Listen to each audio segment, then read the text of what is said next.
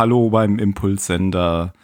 Wir sind heute wieder zu dritt da und ich begrüße den Phil. Hallo. Und dann begrüße ich noch den Ben. Hallo. Und ich bin der Tim. Und wir reden heute wieder, wie es die Tradition so will, über einen Film. Beim Impulssender. Was knallt da so? Ich bin gegen das Mikro gekommen. Ah. Cool, oder? Cool. Ja, jetzt nicht mehr. Ich habe gerade gesagt, äh, wie es die Tradition so will über einen Film. Das stimmt ja gar nicht. Wir haben ja auch schon über Serien geredet im Impulssender. Aber heute ist es schon wieder ein Film.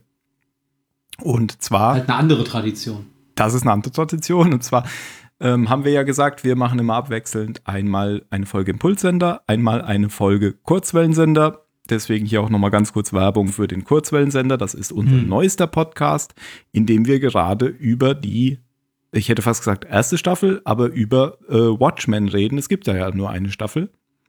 Und genau da- für solche Fälle ist der Kurzwellensender nämlich da, für ähm, Serien, die kurz sind. Deswegen Kurzwellensender. Und äh, ja, wir sind jetzt schon so bei Folge 4. Hm. Hört mal rein, wenn ihr wollt. Oder wenn ihr das hier in fünf Jahren hört, dann sind wir natürlich sowieso schon fertig. Also ist es eigentlich Quatsch zu sagen, wo wir gerade sind. Aber hört rein. Wenn euch Watchmen interessiert, beziehungsweise ähm, das, was aus äh, dem, dem Watchmen-Universe gemacht wurde, das ist ja wohl nicht ganz unumstritten. Ähm, ich kann aber nichts Negatives bis jetzt feststellen, weil ich das Watchmen-Universum nicht kenne.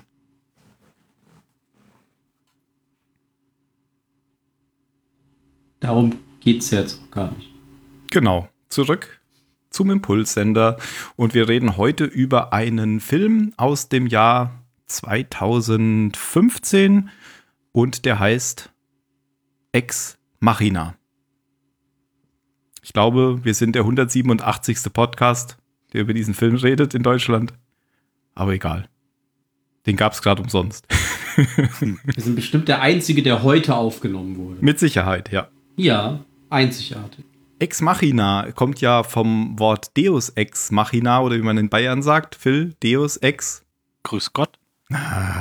Was? War, war, war das nicht Bayern, Aus die, Bayern? die La Was? in Latein das CH immer wie K aussprechen? Also in Bayern würde man doch sagen Deus Ex Machina, oder? Ah, das weiß ich nicht, Weißt weil ich war ja nicht in Bayern auf der Schule. Ach so, du kommst ich ja nicht bin, ich bin ja nur hierher Ja, du bist ja zu krass da. Ich bin ja, ich bin ja Badener.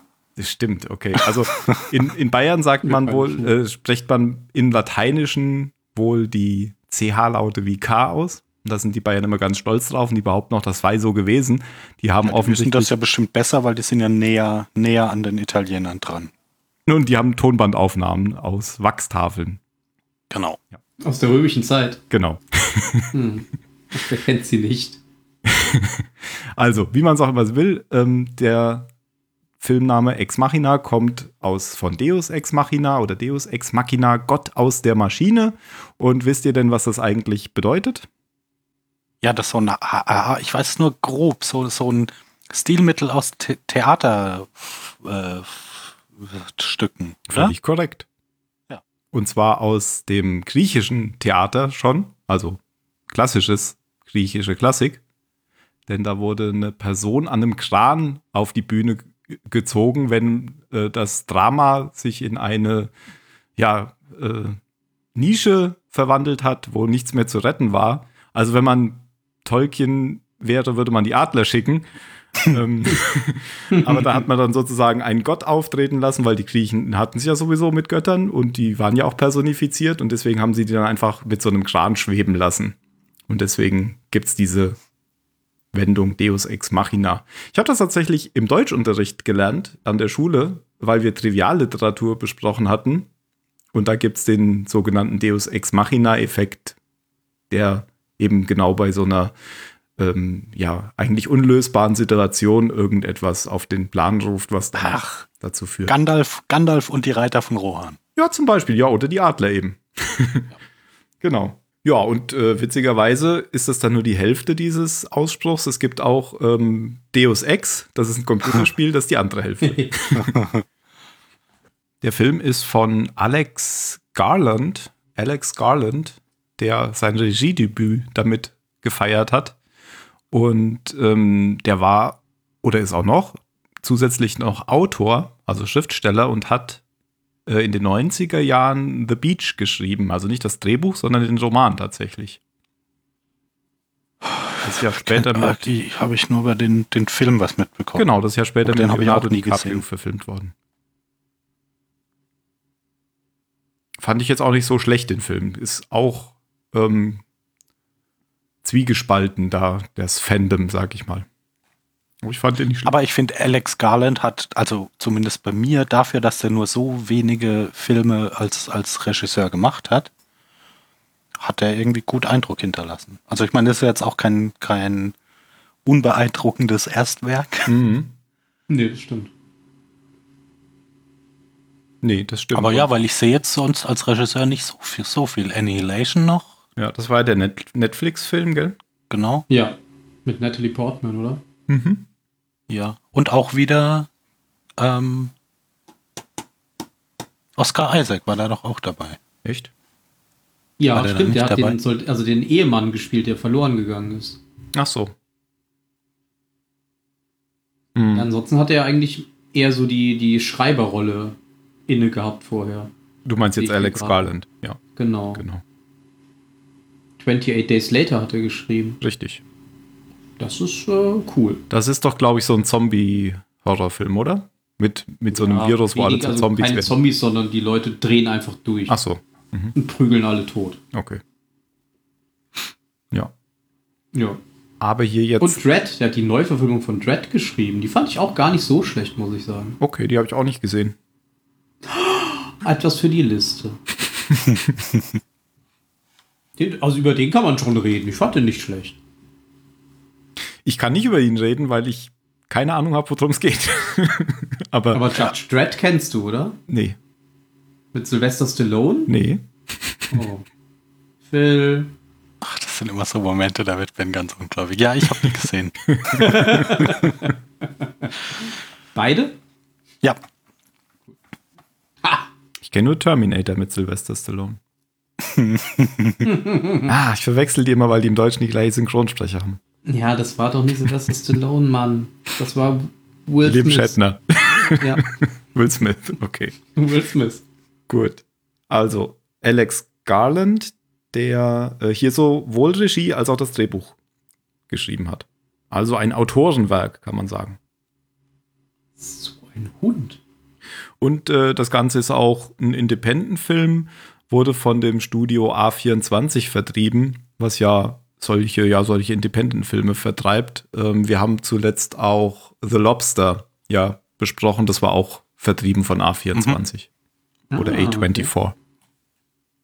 Ja, hat ja auch einen richtig kleinen, also wenig, wenig, wenig äh, Schauspieler der Film und die äh, hat er jetzt auch nicht 20 verschiedene Sets. Nee, es ist ein Kammerspiel, kann man schon mal sagen.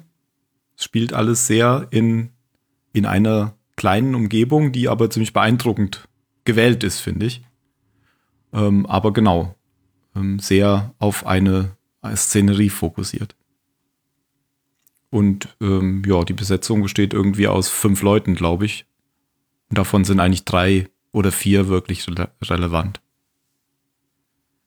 Genau, Oscar Isaac hatten wir ja gerade schon genannt. Der ist ja mittlerweile, glaube ich, gut bekannt. Mhm der spielt Nathan. Man weiß gar nicht, wie er mit Nachnamen heißt. Wie ich gerade sehe, man weiß, wie niemand mit Nachnamen heißt. ähm, Nathan ist so eine Art, ähm, sowas wie so ein, so ein IT-Mogul oder so ein, ja, wie, wie heißt er denn? Ja, sowas wie Steve Jobs oder von Facebook hier. Äh, halt so ein IT-Chef. So eine typische US-Firma wahrscheinlich. Das wird nicht gesagt, aber. Ja, aber halt so ein mega reicher. Genau. Internet-Mogul. Genau. Und äh, der spielt den. Und dann gibt es. Moment, beim letzten Mal wusste ich es noch, wir hatten uns ja das Video angeguckt. Das M spricht man nicht. Richtig. Donal Gleason. Weil der hat nämlich so ein YouTube-Video ge gepostet äh, oder irgendwie ist es veröffentlicht. Da hat er gesagt, The M is only there to confuse the Americans. Also Donal, Donal Gleason. Sehr schön. Geschrieben Domnal Gleason. Aber gesprochen Doe mit OH, also langes O, Donald. Und ohne D. Sonst wie Donald. Gleason, genau. Der Sohn von Brandon Gleason. Ich glaube, wir hatten noch keinen Film, wo einer von den beiden vorkommt. Doch, ja, klar, Star Wars. einen genannt, tatsächlich. Äh, Donald äh, der hier, der Vater hat in 28 Days Later eine der Hauptrollen ah, gespielt. Okay. Der war der Vater der Taxifahrer. Aha, okay. Und Star Wars natürlich, äh, ja, Donald Gleason. Ähm, überhaupt, ähm, das ist so ein Film, der ist direkt nach Episode 7 rausgekommen, glaube ich. Müsste auch 2015 gewesen sein, oder? Aber. Ja. Äh, ja. ja. Auf jeden Fall schein, scheinen die beiden so im Doppelpack gekauft worden zu sein. die kannten sich ja schon. Ja. Und dann gibt es dann noch. Ähm, 2015 war ein gutes Jahr für Donald Gleason auch. Weil da, da kam auch The Revenant raus, da, da hat er auch eine, eine große Rolle gehabt. Ja, passt gleich mal auf bei Alicia Vikander, wie es die alles 2015 gemacht hat. Okay. Aber erst noch mal ganz kurz äh, Donald Gleason, wir haben nämlich den Namen noch nicht gesagt. Caleb ist der Name. Und äh, das ist ein Angestellter in dieser Firma von Nathan, also ein junger Programmierer. Dann gibt es Ava. Nicht, also nicht Eve wie Eva, sondern Ava. Äh, gespielt von Alicia Vikander. Und da habe ich gesehen, die hat 2015, ich glaube, vier oder fünf Filme gemacht und bei einem sogar einen Oscar gewonnen. Eins, zwei, drei, vier, fünf in 2015. Und ich glaube, für The Danish Girl hat sie einen Oscar gewonnen. Ansonsten hat sie noch gemacht, neben Ex Machina, Codename Uncle. Das ist doch Schweden. Hä? das war ein Scherz. ah, wegen The Danish Girl. Codename, Codename Uncle, lustiger Film. Hab ich, fand ich auch gut, ja. Da spielt doch oh, ja. hier der Superman mit, oder? Genau. Ja. Henry Cavill. Ja. Genau. Fand ich auch ganz gut, den Film. Und dann, die anderen habe ich nicht gesehen, aber ich wollte ja auch nur sagen, ähm, viele Filme in 2015 gemacht. Tomb Raider habe ich gesehen mit ihr. Aber nicht hm. in 2015. Nicht 2015. Gut, hat auch eine ziemlich große Filmografie inzwischen schon.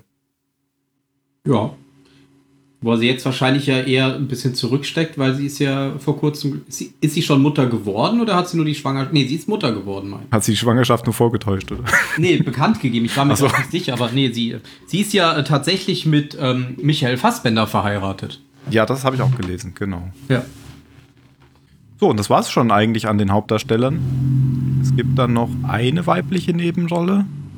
Kyoko, meinst du? Kyoko, genau, gibt es noch gespielt von Sonoya Mitsuno, die ich tatsächlich nicht kenne. Die hat auch in Annihilation mitgespielt dann nochmal. La La Land hat sie mitgespielt. Okay. Hat er nicht einen Oscar gewonnen? Nicht gesehen. Ich auch nicht. nee, nee, keine Ahnung. ja, das war doch das, das war doch das Jahr, in dem ich glaube, die hatten den Oscar gewonnen und dann doch nicht. Ach so. War das nicht das? Bei Bekanntgabe der Oscar-Nominierung 2017 folgte die Rekordzahl von 14 Nominierungen und letztendlich Siege in sechs Kategorien, darunter für Regisseur, Giselle und Hauptdarstellerin Stone.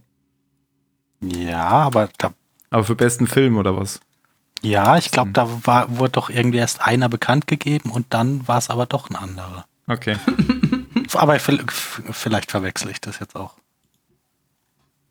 Der war schon drin. ist ja auch nicht so wichtig. Es nee. geht ja gar nicht um La La Land. Aber ist irgendwie bekannt auch der Film. Ich habe ihn nur noch nicht gesehen. So. Doch, ja, hier, ja. natürlich. der Film ist sechs Oscars. Genau, bester Film wurde zuerst La La Land bekannt gegeben und dann äh, hat aber Moonlight eigentlich gewonnen. Okay. Und zwar ein bisschen peinlich, weil die alle schon wohl irgendwie auf der Bühne waren und sich gefreut haben. Vielleicht war auch so Noya Mitsuno auf der Bühne, denn sie spielt hier Kyoko. Der Rest ist egal. Es gibt noch irgendwie einen Hubschrauberpiloten, der zwei Minuten, zwei Sekunden dabei ist. Ähm, das reicht. Das, waren die, die Hauptdarsteller. Ja. Also der Pilot wird aber tatsächlich von, also jetzt nicht von dem bekanntesten, aber ich weiß nicht, ob das ein Gag ist oder ob der das einfach als Cameo sieht, aber der wird von Corey Johnson gespielt, das ist eigentlich auch so ein Nebendarsteller, den man gefühlt in jedem Film sieht. Also wenn ihr das Gesicht von dem mal seht auf einem Foto, den habt ihr eigentlich schon gefühlt jedem Film einmal gesehen. Stimmt, aber ich kenne ihn unter dem Namen Dan Aykroyd. Dan Aykroyd vor 20 Jahren vielleicht, ja. ja, ich sehe es gerade. Okay. Aber gut, man, in dem Film sieht man sein Gesicht ja auch tatsächlich. genau. Hat auch eine Sonnenbrille auf. Ja. Gut. Ja, so viel zum Cast. Gibt es sonst noch irgendwelche Produktionsnotizen? Ich habe mir sonst nichts aufgeschrieben. Ich kann auch sonst keine Namen. Nö. Dann steigen wir in den Film ein. Oh ja. Moment, eins habe ich noch. Er hat auch einen Oscar gewonnen und zwar für die besten Visual Effects.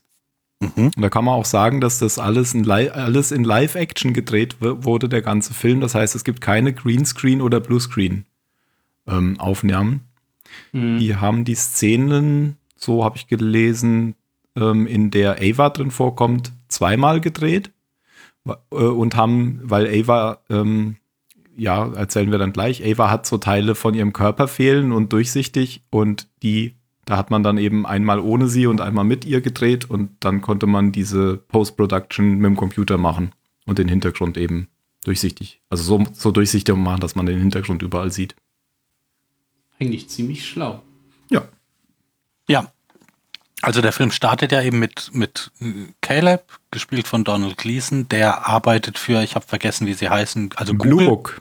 Blue Book, genau. Also so die Suchmaschine, die keine Ahnung, 97 Prozent aller, aller Suchanfragen ähm, weltweit. Genau, also eigentlich Google, aber der Name verweist eher auf Facebook. aber es ist auch irgendwie noch ein ähm, Verweis, das sagen sie auch im Film hinterher, auf Wittgensteins blaues Buch. Also der hat da auch irgendwie so ein ähm, Werk veröffentlicht. Dafür bin ich nicht Blue gebildet genug. Heißt. Ja, aber das sagen sie im Film. Ja.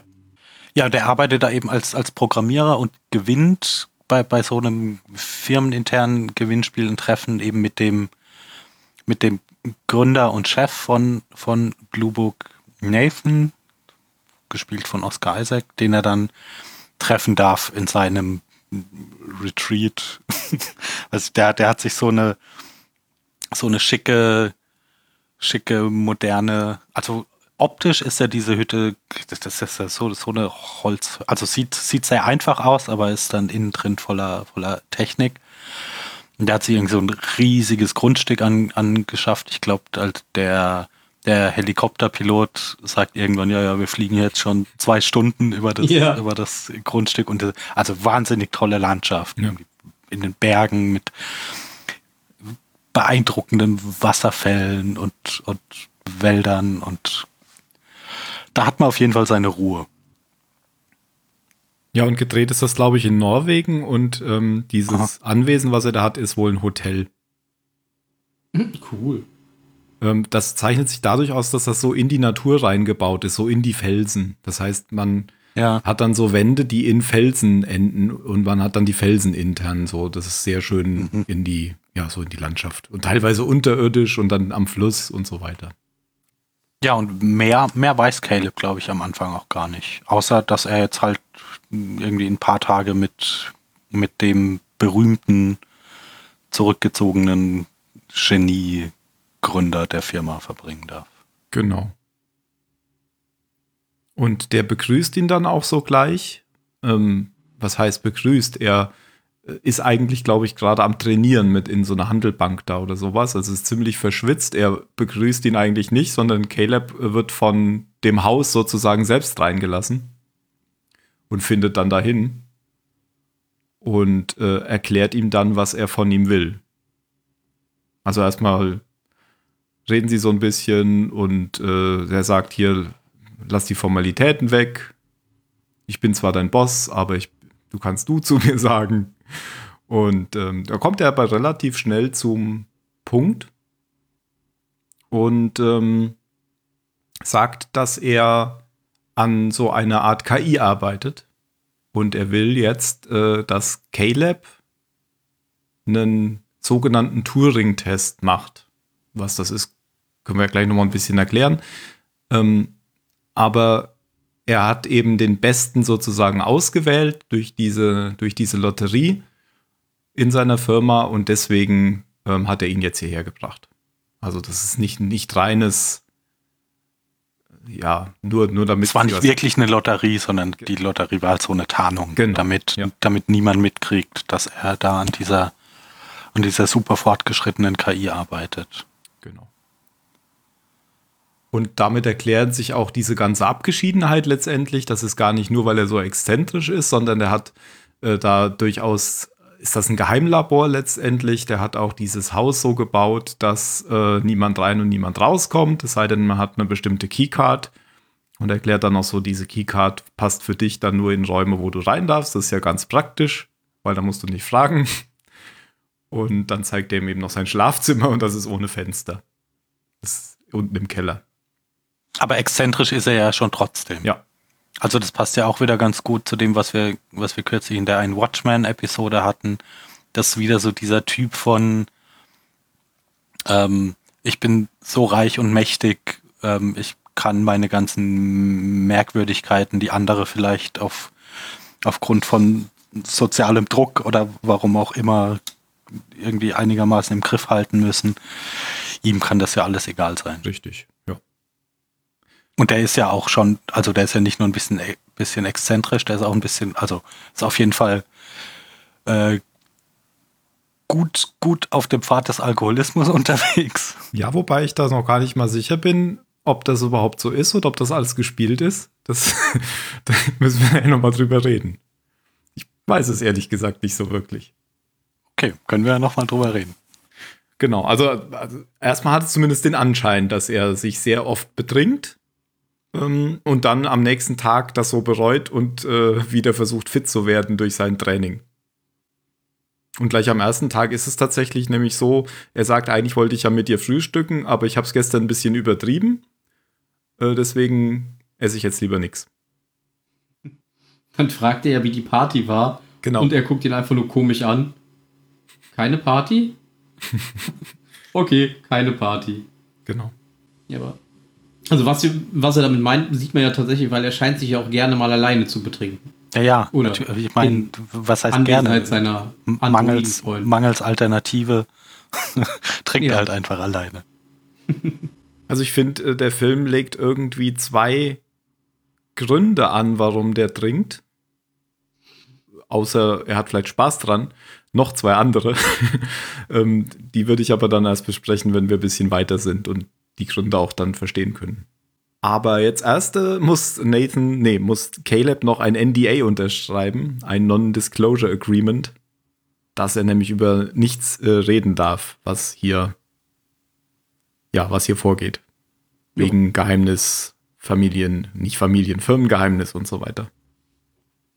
Der muss ja quasi alles offenlegen für immer. Genau. Mit diesem Agreement. Sagt auch erst, äh, da brauche ich einen Anwalt. ist ein Standardtext. Das ist auch ein Standardtext. Okay, es ist kein Standard. Das sind, das sind aber so, so typische Oscar Isaacs-Dialoge, finde ich. Die hat er auch in Star Wars gehabt, dass sie sich immer so ganz kurze Sätze entgegenwerfen. Das hat er mit Finn auch immer wieder, finde ich. Das ja. ist so ein bisschen sein Markenzeichen, dass er was sagt, kriegt Gegenwind und dann sagt er, ja, okay, du hast recht ich weiß es nicht. Das habe ich so das Gefühl, dass das viele seiner Charaktere nutzen, irgendwie dieses Gimmick. Mhm. Habe ich jetzt auch tatsächlich bei Dune in einer Szene gesehen. Da hat er auch so ein kurzes, äh, so einen kurzen Dialog ab, wo er was sagt, kriegt dann kurz Gegenwind und sagt dann, naja, okay. Da hat er die gleiche Hipster-Frisur, oder? Er hat sogar noch einen Hipster-Bart. Ja, hat er ja hier auch. ja, nee, aber er hat äh, längere Haare und einen noch so. längeren Bart. Okay. und mehr graue Haare inzwischen. Ja, ist mehr so Hipster-Gandalf. Wen spielt er denn in Dune? Ist das jemand, dem. Leto. Ah, Leto. Herzog Leto Atreides. Mhm. Also den Vater vom Jürgen Prochnos nach. Genau, stimmt. Ja, die Ähnlichkeit ist auch da. Mit den zotteligen Haaren. Okay. Ähm, ja, was passiert denn dann? Dann ist der erste Tag eigentlich schon um, oder? Ja, er zeigt ihm das Zimmer. Mhm. Also er zeigt ihm ja dieses coole Zimmer, was wirklich so hübsch ist. Und äh, dann beschwert er sich ja noch darüber, oder er sagt, da ist ja gar kein Fenster drin. Und dann erklärt er ihm, dass sie sich ja unterirdisch befinden. Und dass es dann mit Fenstern halt relativ schwierig wird. Ja. Ja, aber dann ist der Tag eigentlich tatsächlich schon vorbei. Ja, und ich glaube. Hat auch sein eigenes Badezimmer. Richtig. Ja, und er gibt ja da auch noch den ersten Hinweis, dass dieses, dass diese Holzhütte einfach vollgestopft ist mit Kabeln und Sensoren und das ist, weil es ja eine Research Facility ist. Genau, genau. Nicht nur Richtig nicht nur irgendwie sein, sein Wochenendhaus. Mhm. Und er gibt ihm ja auch seine, seine Karte dann schon, er hat ja seine Karte schon bekommen von dem Computer. Und die Karte öffnet halt nur die Türen, die sie, wo er eben rein darf, was für ihn natürlich dann leichter machen soll, zu sehen, wo er denn hin darf.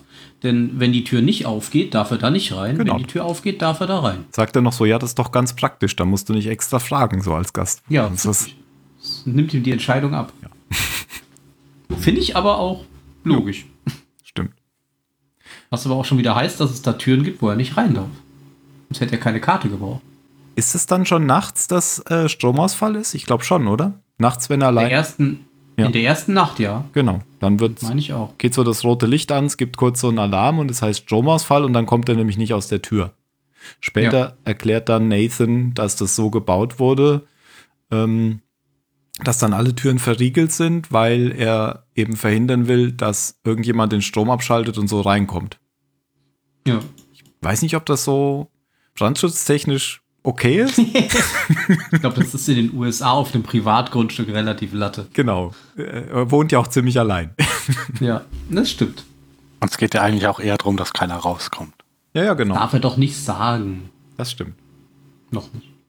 Und am nächsten Tag soll es dann losgehen mit dem sogenannten Turing-Test. Und jetzt noch die Frage, was ist denn eigentlich ein Turing-Test? Das erfährt man äh, schönerweise auch in dem Film.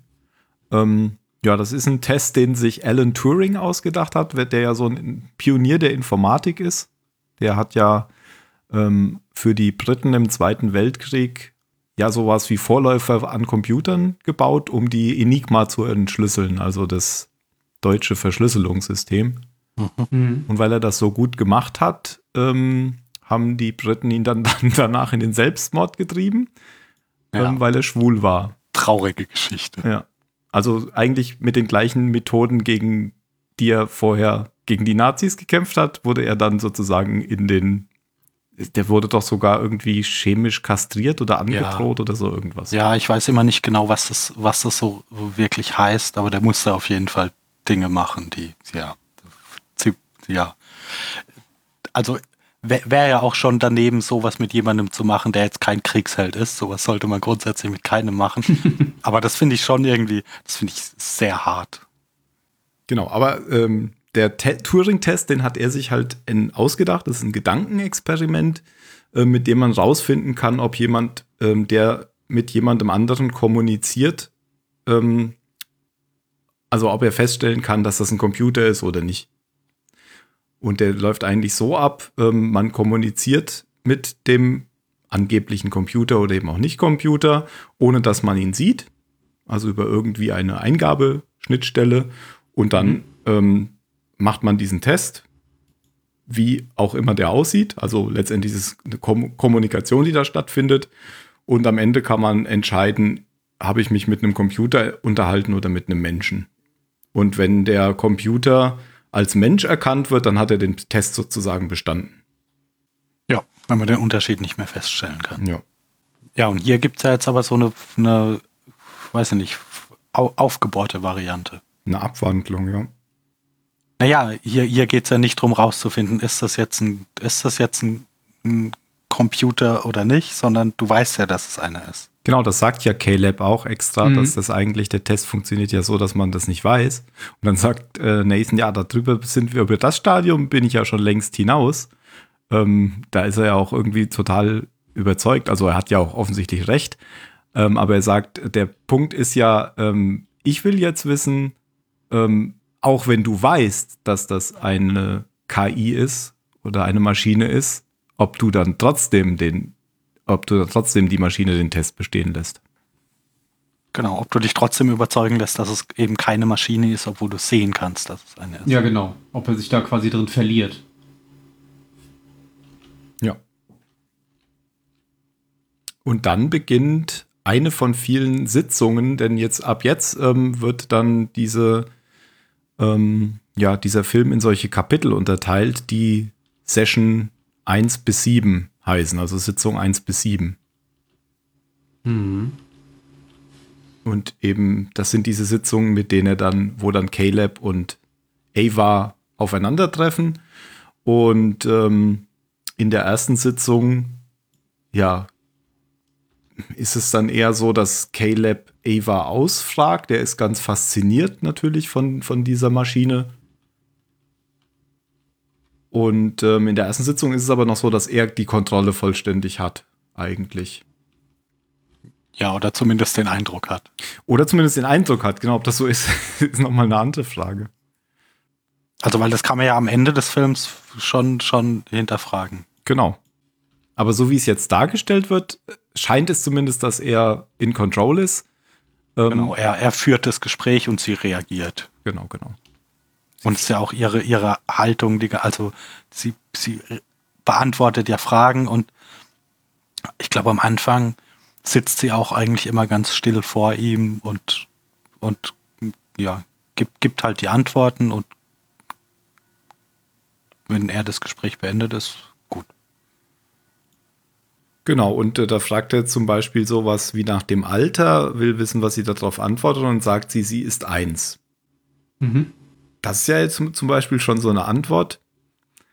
Wenn man die jetzt so in einem Turing-Test gefragt hätte, hätte man ja jetzt irgendwie gleich gesagt, hm, scheint mir jetzt kein Mensch zu sein.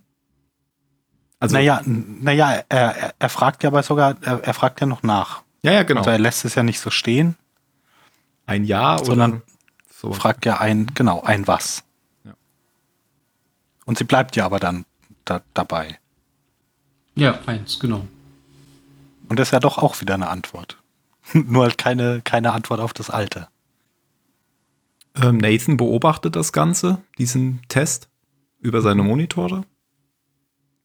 Es gibt eh ganz viele, ganz viele Einstellungen in dem Film, die so über die, also relativ oft, wo jetzt nicht die Kamera so direkt mit im Raum ist, sondern man, man beobachtet ganz viel über die, über die Kameras in dem ja. Film.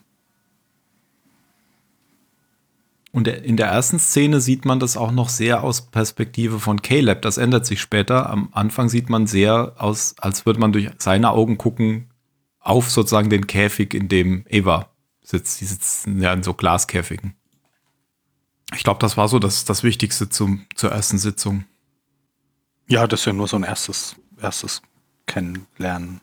Genau, also zu Eva kann man dann jetzt nochmal sagen, sie ähm, ist halt ganz offensichtlich ein Roboter, denn sie hat zwar ein Gesicht, was menschlich aussieht, aber auch nur vorne so den Gesichtslappen. Alles andere am Kopf ist dann so halb durchsichtig und man kann reinschauen und auch ihre Arme sind dann halb durchsichtig. Und man sieht halt überall Mechanik in ihr drin. Genau, sie hat das Gesicht und Hände und Füße, glaube ich auch. Bei den Füßen bin ich mir schon gar nicht mehr sicher. Ich weiß es auch nicht mehr. Nicht drauf geachtet, keine Ahnung.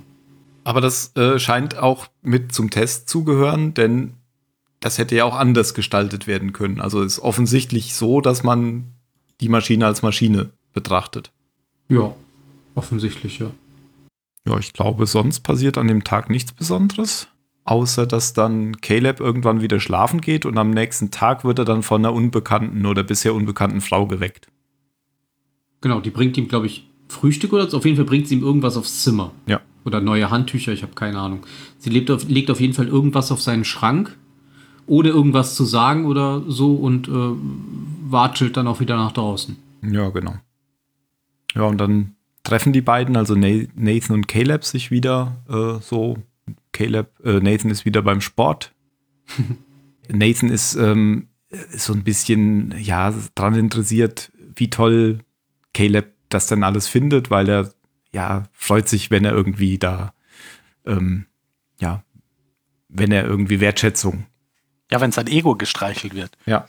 Also ich krieg die, diese Unterhaltung jetzt nicht mehr so, nicht mehr wortwörtlich hin, aber es gibt ja irgendwas, was Caleb mal gesagt hat, so im Sinne von, wenn man, wenn, wenn man so eine Maschine erschafft, dann ist man irgendwie ach, irgendwas mit, ich, er, er, macht so einen komischen Gottvergleich, aber nicht so richtig. Mhm. Und äh, Nathan versteigt sich ja dann voll drauf, dass Caleb gesagt hat, du bist ein Gott. Mhm. Und Caleb sagt, glaube ich, zweimal so, nein, nein, so habe ich das nicht gesagt. doch, doch. ja, ähm, zum einen das, aber ich finde, er kommt dann auch immer wieder ganz ähm, kalkulierend drüber und gar nicht so, dass er irgendwie sein Ego gestreichelt haben will. Nathan jetzt, meinst Ja, genau. Also ja, ja, ja, total. Ja, ja, ja ich, also ich finde, der, der wechselt immer so Also der, der, der springt immer so hin. Ich hatte den, den Eindruck, dass er oft, wenn er, wenn er sich so auf die Situation vorbereitet hat, da kann er ganz, kann er ganz charming sein und einnehmend, aber es gibt eben schon immer wieder so, so Stellen in, in den Unterhaltungen, wo er eben, wo er überhaupt nicht mehr freundlich ist und eigentlich nur, nur genervt ist, dass sein, sein Experiment jetzt irgendwie nicht, nicht in dem Tempo weitergeht, wie er das möchte und warum Caleb jetzt gerade seine Zeit verschwendet. Ja. Also so eine Theorie, die ich da habe, und das geht jetzt auch schon in die Richtung, warum er sich denn bedrängt ist, der hat eine scheiß Angst, weil er, weil er nicht weiß, ob das, was er hier gerade macht, gut ist. Ob das, ob man, ob er da weitermachen sollte oder ob er es lieber lassen sollte. Das ist so mein, meine Interpretation von Nathan. Und, ob, und wa, wa, warum, also Angst wovor? Naja, Angst, äh, diese KI auf die Menschheit loszulassen. Okay, das hatte ich ganz anders. Also, weil die haben doch irgendwann so eine Unterhaltung, wo, wo Caleb genau das anspricht, sollte man das überhaupt tun? Mhm. Und Nathan sagt ja, die Frage, ob stellt sich überhaupt nicht. Sondern nur wann. Es ist, ist nur die Frage, wann, wann das mhm. passiert. Und er ist ja dieses, dieses mega Programmiergenie, der irgendwie mit, keine Ahnung, 13 oder so schon ganz krasse Sachen gecodet hat. Und der kann das, glaube ich, gar nicht also er, er, hat vielleicht Angst davor, dass jemand schneller ist als er. Aber ich, also mir kam das nicht so rüber, als hätte er, als würde er das grundsätzlich in Frage stellen, ob er es tun sollte. Na, dann sage ich mal anders. Ich glaube, er hat Angst davor, dass er es nicht unter Kontrolle hat. Okay, ja, mir kam es eher so vor, als wäre er halt im Zweifelsfall gefrustet davon, dass es jetzt immer noch nicht funktioniert. Okay. Mhm. Aber also das aber, war. Aber eigentlich hatte ich, also ich hatte überhaupt nicht den Eindruck, dass er das ganze Projekt grundsätzlich so noch hinterfragt. Ah, okay. Sondern über den Punkt ist er schon, ist er schon lang raus. Und es geht nur noch darum, das jetzt endlich fertig zu machen, weil, weil er ist ja so ein Genie und das, da will er, das will er jetzt endlich, das will er jetzt endlich fertig haben, weil dann, dann ist er das, das größte, ähm, das sagt er auch irgendwann so, dass es die größte, die größte Sensation so in der Menschheitsgeschichte mhm wäre. Und also er spricht ja schon an, dass es irgendwann dann auch so sein wird, dass die, dass die KI sich zurückerinnern wird, dass es da mal diese komischen primitiven Menschen gab. hm. Aber da war kein, da war kein Unterton von, vielleicht sollte ich das dann trotzdem nicht machen, sondern eben dieses, es wird so oder so passieren und wenn, dann will wenigstens ich das Genie gewesen sein, das da den entscheidenden Schritt gegangen ist. Genau, das sagt er ja auch alles so. Äh, worauf ich hinaus wollte, war, ich, ich hatte zu bestimmten Zeiten gedacht, genau deswegen schießt er sich immer ab. Nee, ich glaube, das macht er einfach nur, weil er, weil er gerne, also weil er gerne betrunken ist und, und weil das auch so ein Frustbewältigungsmechanismus einfach ist. Also wenn es halt jetzt gerade hakt, dann, dann schießt er sich ab und am nächsten Morgen gibt es irgendwie ein paar Vitamine und ein bisschen Sport und dann geht es wieder weiter.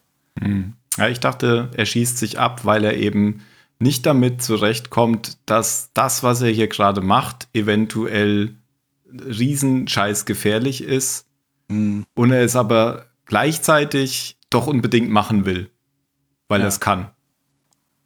Ja, hm. ja, also kann, kann, man jetzt nicht hundertprozentig so oder so. Nee, nee, genau. Nee, nee, also es gibt ganz, ganz viele also, Stellen in dem Film, die man nicht äh, so oder so hundertprozentig sagen kann. Ich habe mhm. ja nachher noch eine andere Theorie, warum er sich wegschießt. ja, im Hinblick auf das, auf das Spät, also auf das spätere und, und den Test, der ja tatsächlich durchgeführt wird, ist ja dann auch die Frage, ob er jetzt gerade überhaupt unzufrieden mit Caleb war, weil ähm, mhm. das, die Fragen, die er ihm stellt und äh, also die Intention, die er dahinter legt, die hat ja letztlich mit dem, was dieser Test eigentlich darstellt, ja nicht mehr viel zu tun. Mhm. Weil es klärt sich ja später auf, dass ein ganz anderer Test durchgeführt wird. Und nicht dieser Turing-Test. Oder dieser erweiterte Turing-Test. Ja, dann gehen wir doch mal in die Richtung weiter, oder? Dann ja. Sitzung 2 ist dann nämlich ein bisschen umgekehrt. Da fragt Ava eher Caleb aus. Und da geht es ja so darum, dass sie fragt, ob er Single ist. Sie, es kommt dann irgendwie raus, dass seine Eltern beim Autounfall gestorben sind. Ähm, Vorher hatte man auch tatsächlich, als er ins Bett gegangen ist, gesehen, dass er so eine riesen Narbe auf dem Rücken hat. Und das rührt wohl von diesem Autounfall. Und in hm. dieser zweiten Sitzung gibt es dann auch wieder einen Stromausfall. Und ähm, während dieses Stromausfalls sagt sie sowas wie Nathan ist nicht dein Freund. Und wenn der Strom dann wieder an ist, dann tut sie so, als wären sie gerade in irgendeinem anderen Gespräch gewesen. Was dann Caleb nicht so richtig folgen kann. Nee, irgendwie hat er dann so ein bisschen die, die Tarnung äh, kaputt gemacht. Ja. Ja, sie versuchen halt so ein bisschen sich kennenzulernen und mehr über den anderen zu erfahren, weil er hat ja in der ersten Sitzung Fragen gestellt und dann, wie du gesagt hast, stellt sie in der zweiten Sitzung Fragen, weil ähm, sie ja quasi auch nichts über ihn weiß. Also er stellt die ganze Zeit Fragen und sie muss sich ihm quasi öffnen, aber sie selbst weiß nichts über die Person, die quasi vor ihr sitzt. Mhm. Ja, und in, also in der Unterhaltung kann man ja auch schon, also wenn man, wenn man dann vom, vom Ende aus wieder zurück an den Anfang blickt, dieser, dieser Hinweis mit ähm, Nathan ist nicht dein Freund, da, da fragt sie ja vorher schon genau, genau ab, wie lange kennst du ihn schon? Seit der, also sie, sie checkt ja erstmal ab, ob, ob Caleb vielleicht am Ende ein, ein guter Bekannter von Nathan ist, mhm. um, um sie vielleicht in eine Falle zu locken. Mhm. Also weil sie ist ja, sie ist ja eben auch nicht blöd. Also sie Naja, also sie hat ja schon auch relativ schnell klar, dass es, dass hier die, die Testaufstellung nicht nur darin besteht, dass jetzt Caleb sie prüfen soll, sondern ja. dass ja. Nathan sie auch durch Caleb prüft. Mhm. Und sie ja eben rauskriegen muss, ob sie mit Caleb irgendwie arbeiten kann oder nicht. Genau, das ist, ja genau, ob sie, ob sie ihn quasi nutzen kann für ihre Zwecke. Also. Ja, genau. Ich habe ja. hab so auch das Gefühl gehabt, wie du gesagt hast, sie wollte gucken, inwieweit äh, er quasi Nathan kennt. Weil, wenn das nämlich gute Freunde wären, dann hätte dieser ganze Plan ja überhaupt gar nicht funktioniert. Ja, dann hätte sie hat. warten müssen auf den nächsten. Genau, richtig, auf die, genau. Dann hätte sie auf den nächsten Teppen warten müssen. Mhm. Ist dann schon das Essen, wo, wo sie hier Sushi essen und die, äh, die andere Androidin dann den Wein verschüttet? Ja, das kommt irgendwann, genau. Wo er dann so sehr. Also der Punkt ist ja, eigentlich weiß man noch gar nicht, dass das eine Androidin ist, oder? Zu dem Zeitpunkt. Nee, das wird ja schon lange lang im Unklaren gelassen, ob ja, genau Yoko ja, jetzt. Also weil sie ist ja, ich glaube, die, die, seine Ausrede ist ja nur, sie spricht überhaupt kein Englisch. Genau. Und ist, ist jetzt ja auch ist jetzt auch plausibel, wenn man sagt, ja, okay, der, der will da so eine, eine, eine Bedienstete haben, die, die irgendwie putzt und Essen macht. Aber wenn die kein Englisch spricht, dann kann sie auch keine, keine Geheimnisse irgendwie mhm. erfahren und verraten. Genau. Ja. Und am Anfang kommt das nämlich so rüber, weil er ja sehr abweisend gegenüber ihr ist und unfreundlich. Ähm, kommt das ja auch bei Caleb sehr schlecht rüber, dass er sie halt sehr schlecht behandelt. Da weiß er aber auch noch nicht, dass das ein Androide ist. Und beziehungsweise ist auch gar nicht klar, wie intelligent diese Androide ist. Also es ist, glaube ich, schon klar, er sagt es nämlich die ganze Zeit, dass sie einfach kein Bewusstsein oder so auf keinen Fall hat. Genau, dass man quasi nicht mit ihr reden genau. kann, sondern ja. sie wirklich nur einfache Befehle befolgt. Ja.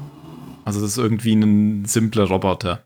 Deswegen verhält er sich gegenüber dieser Maschine auch so, weil das für ihn einfach nur ein Tool ist. Und Caleb, für Caleb ist es ja ein Mensch. Ja. Er zeigt äh, Caleb ja dann auch, glaube ich, sein Labor am nächsten mhm. Morgen. Und dann geht es noch darum, dass ähm, wie, wie denn eigentlich diese ganze KI entstanden ist, dass das eben über diese gesamte Datensammlung über Bluebook letztendlich entstanden ist. Genau, weil er quasi sämtliche Handys, also sämtliche Kameras, sämtliche Mikrofone, ähm, die über, also quasi die Bluebook nutzen, ähm, abgefragt hat und sich dadurch quasi eine riesige Datenbank an, an Mimik und Gestik und Sprachgebrauch und so weiter angeeignet hat, die er benutzen konnte, um seine, seine KIs eben zu programmieren. Mhm. Ja. Caleb war natürlich äh, berechtigterweise überrascht aber das scheint wohl äh, ein äh, normales Mittel zu sein, weil er meinte, ähm, er hat das mit dem Einverständnis äh, der, der Handyhersteller gemacht, aber die würden ihn auch nicht verraten, weil sie sonst zugeben müssten, dass sie das auch schon seit Jahren tun. Genau, ja. Und dann zeigt er auch das Gehirn, also diesen Blubbelball. ja. Das irgendeine Art Geleeartige Masse ist, die quasi den Hauptprozessor bildet. Den Computerkern. Genau, in, in dieser dritten Sitzung ähm, merkt man schon, dass Caleb sich angezogen fühlt von, äh, von Ava. Und damit mhm. aber auch so ein bisschen hadert. Ja. Ja, weil es ja Quatsch ist, sich zu einer Maschine hingezogen zu fühlen. Da geht es ja auch noch dann um dieses Bild, was sie malt.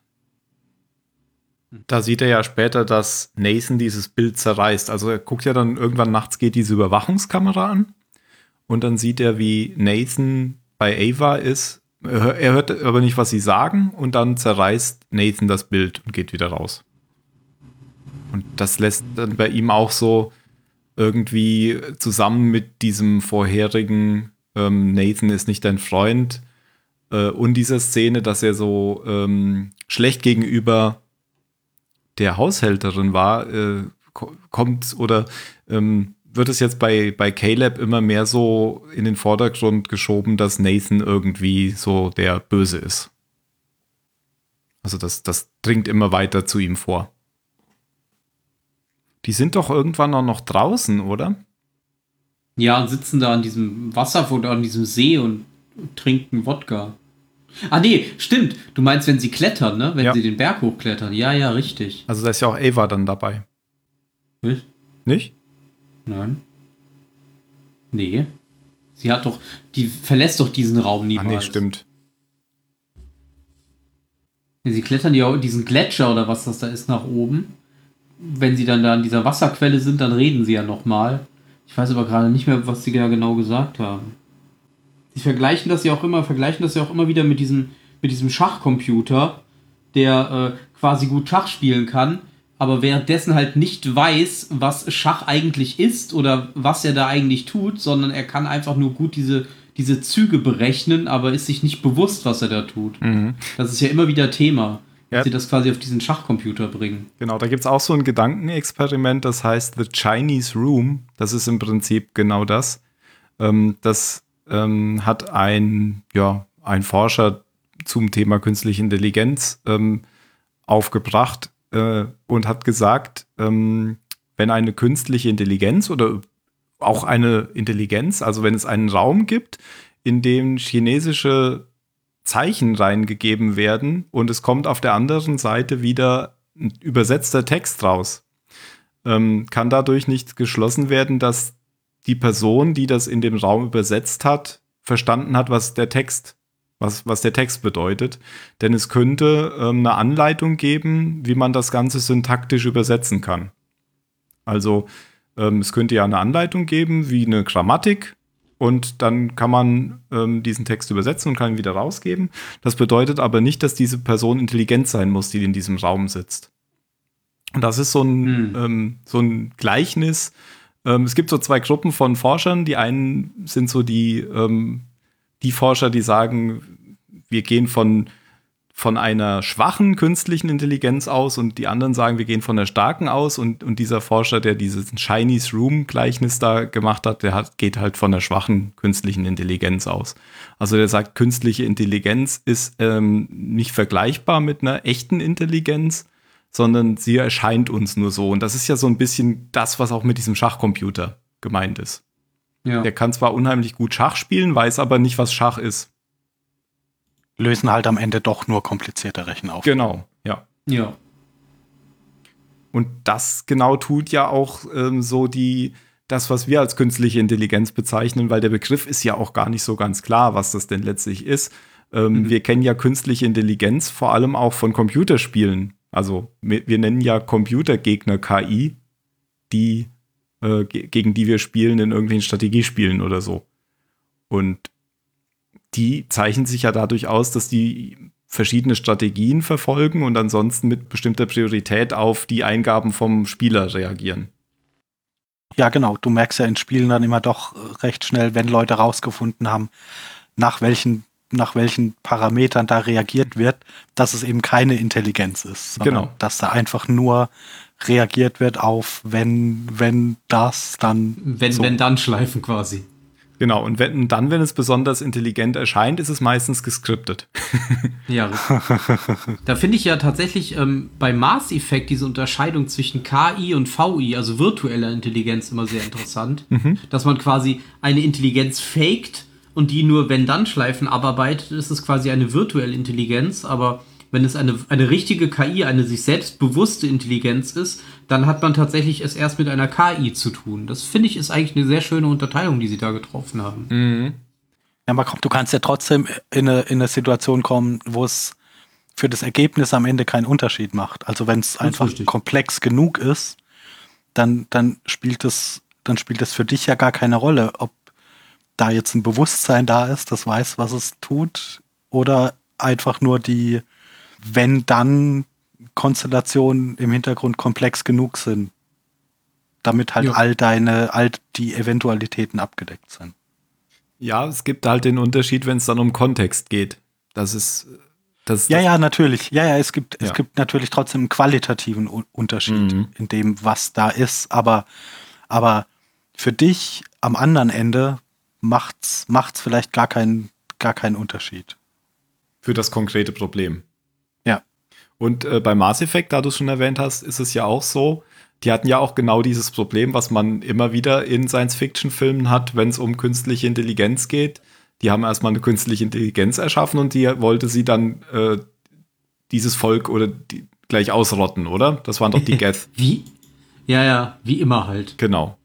Und dann wurde nämlich künstliche Intelligenz verboten und dann haben sie virtuelle Intelligenz erfunden und dann gibt es ja auch so eine Episode in Mass Effect, wo dann auch die virtuelle Intelligenz alle ausrotten will.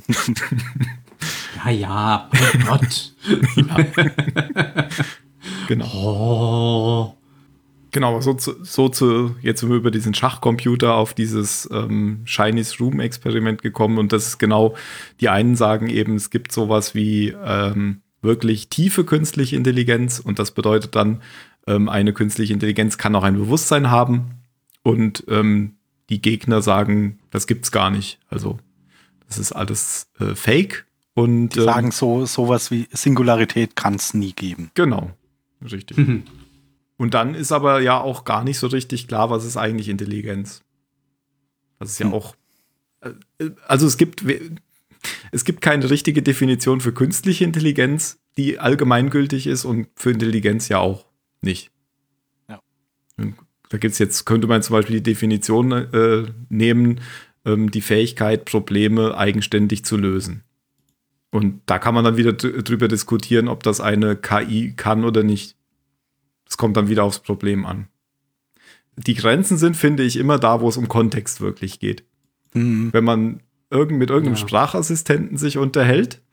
Und äh, so wie man in dem aktuellen Kontext bleibt, funktioniert das. Und wenn man dann aber noch was hinzufügt und sagt dann so, und dann noch das, dann ist der Kontext schon wieder völlig weg und ja.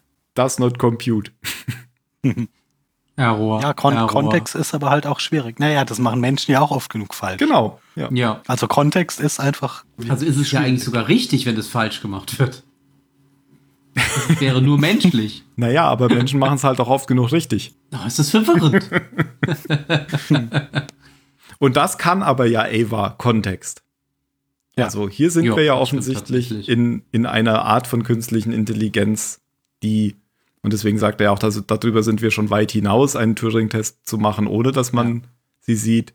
Du siehst, dass sie künstlich ist und ich will trotzdem wissen, ob du sie für lebendig hältst. Wie sind wir jetzt da drauf gekommen? Naja, äh, die waren an diesem Gletscher und wir haben überlegt, worüber sie geredet haben. Ach so, genau. Man kann jetzt sagen, es geht immer so weiter und es gibt noch mehrere Gespräche zwischen Eva und ähm, Caleb. Man merkt als Zuschauer immer mehr, dass ähm, Eva Nathan immer mehr als den Bösen hinstellt, der sie festhält und ähm, sie versucht in Caleb ihren Retter zu finden oder zu sehen. Ja, es wird immer mehr eigene Agenda sichtbar. Ja. Oder das ist die Strategie der KI aus dem Computerspiel. Dass ihr programmiert wurde, ähm, die Strategie zu verfolgen, zu entkommen. Wenn Helfer da, dann helfen. Genau. Weil wir fahren ja später dann auch noch, dass, ähm, dass es kommt äh, ziemlich zum Schluss, wenn das Ganze dann eskaliert, dass Nathan wohl offensichtlich auch die Vorlieben von, also die sexuellen Vorlieben von Ava so programmiert hat, äh, dass sie zu Caleb passen. Ja. Also er hat sie halt genau daraufhin designt. Ja. Ähm, bei, bei Caleb so eine, eine emotionale Reaktion hervorzurufen. Genau. Am Anfang mh, hm, leugnet er das ja noch so ein bisschen, weil da sagt er ja, das ist ja ganz natürlich für sie, weil äh, ich bin sowas wie ihr Vater und sie, du bist der Erste, den sie trifft und sie verhält sich halt natürlich. Aber später dreht er das ja so ein bisschen um und gibt es dann auch zu, nachdem ähm, Caleb ihn konfrontiert, dass er sozusagen, wie sagt er, sein Porn-Profil ähm, ja. als Input benutzt hat. Da gibt es ja noch mal vorher so ein paar Szenen, wo ähm, Nathan sehr betrunken ist dann abends und Caleb das ausnutzt und ähm, im Haus umher streunt. Vor allem diese eine Szene, wo er seine Karte klaut. Die Schlüsselkarte. Mhm. Und da schafft er es ja dann in dieses Labor zu kommen von ähm, Caleb, wo diese Überwachungsmonitore drin sind und guckt sich ja da schon so die Daten an und ändert auch dann schon was. Der schreibt ja, ja dann da, irgendwie das da Programm um. sieht er doch auch die, die Videos von den Vorgängermodellen, oder? Korrekt, genau. Genau, wie sie quasi nicht funktionieren, beziehungsweise wie Durchdrehen. sie deaktiviert werden. Ja. Ja, naja, was, was heißt nicht funktionieren? Also die, also auch die, die Sachen, die ja auch in Ava jetzt schon angelegt sind. Da, ja, da war doch also auch ein Modell dabei, von wie, äh, das, wie das, hin, das hinterfragt, wa warum, warum bin ich hier eingesperrt und mhm. ich und, und jetzt lass mich doch endlich mal hier raus. Genau, also der Punkt ist ja, dass es immer auf das Gleiche rausläuft. Äh, es gibt immer eine Gewaltorgie am Ende, wo sich ja. die, die zerhacken sich die Gliedmaßen und was weiß ich, versuchen durch die Scheiben zu kommen und, und so weiter mhm. und wollen halt immer da raus. Und dann führt das halt immer zu so einer ähm, ja, neuen Evolutionsstufe und er versucht das nächste Modell. Und das war halt auch so der Grund, weswegen ich gesagt habe, er versucht das zu verarbeiten durch seinen Alkoholexzesse mhm. weil er eben glaubt, dass er, er ist sich da eben im Unsicheren, ob das überhaupt gut ist, was er da tut, weil es immer wieder zum Desaster führt. Aber er hat ja gleichzeitig auch überhaupt kein Problem, hier Kyoko als, sein, als seine, als seine Sexsklavin zu benutzen. Also ist so, so, so, eine richtige Reflexion kann ich da jetzt nicht, nicht er erkennen. Aber Kyoko ist ja was ganz anderes. Sie ist ja nur ein Tool. Die hat ja keine, keine Intelligenz. Ja. Die hat ist ja lobotomiert. ja, aber es ist, ich, äh, ja, ja, wie gesagt, da, da geht es ja jetzt echt nur so um, um, um Meinung. Das kann man ja nicht hundertprozentig sicher beantworten. Aber auf mich wirkt er nicht wie, wie als, als hätte er da so ein fundamentales Problem damit dafür ist es schon alles, alles zu, zu abgefuckt und auch, auch, also wenn der da über, über Monate und Jahre, keine Ahnung, wie lange er daran schon arbeitet, und er dann seine Gewissensbisse jedes Mal irgendwie mit, mit einer Flasche Wodka wieder schon, schon aus, auskuriert kriegt und es am nächsten Tag wieder gut ist, können nicht so stark sein, ne? Naja, die Frage ist doch, er versucht es hin, dass es funktioniert, dass es nicht immer in der Katastrophe endet. Und das ja, aber sein Ziel, ja, aber sein Ziel widerspricht dem doch, also, weil er will doch jemanden, der, der, der ein eigenes Bewusstsein hat. Und, und das kann, also, du, das kann doch nicht funktionieren, dass da jemand einerseits ein, ein Bewusstsein von sich selbst hat und fein damit ist, da so ein, so ein eingesperrtes Versuchskaninchen zu sein. Stimmt. Das kann ja nicht gehen. Ja. Also das ist, das, das ja, das ist, läuft ja, läuft ja einfach unethisch. Ähm, ja, ja nicht nur unethisch, aber es kann halt meinst. auch nicht das sein, das widerspricht sich. Ja, ja, es läuft sich zu Also en, entweder willst du, willst du so eine Kyoko, die einfach funktioniert und keine Probleme macht, oder du willst ein, du willst ein Lebewesen. Und ein Lebewesen hat Freiheitsdrang. Kann, kann, kannst ja. du nicht einfach einsperren, so ohne, ohne einen besseren Grund zu geben als, ja, ich will das so. Ja, eigentlich die, die sich ja quasi, oder diese, diese eine, die sich ja fast selbst umgebracht hat, indem sie immer wieder gegen die Wand geschlagen hat, hat ja eigentlich schon bewiesen, dass es ja, dass die Intelligenz ja da ist, weil sie will raus. Sie will, ah, ist, ist ja. sich selbst bewusst geworden, dass sie eingesperrt ist. Mhm. Also eigentlich hat er sein Ziel ja schon erreicht. Er ist halt nun damit nicht zufrieden, dass er möchte wahrscheinlich intelligente Sklaven haben, aber das funktioniert halt nicht. Mhm. Also das ist schon seltsamer. Ich finde mal, ja, ich habe auch noch nicht so oh. ganz verstanden, worauf er hinaus will. Also ich glaube, die Ziele, die er sich vorstellt, kann man in der Kombination einfach nicht erreichen. Ich habe auch noch nicht so eine richtig gute Erklärung für mich, warum er immer so immer nackte Frauenkörper nimmt. Ja, für den Film halt, damit der Zuschauer sich freut.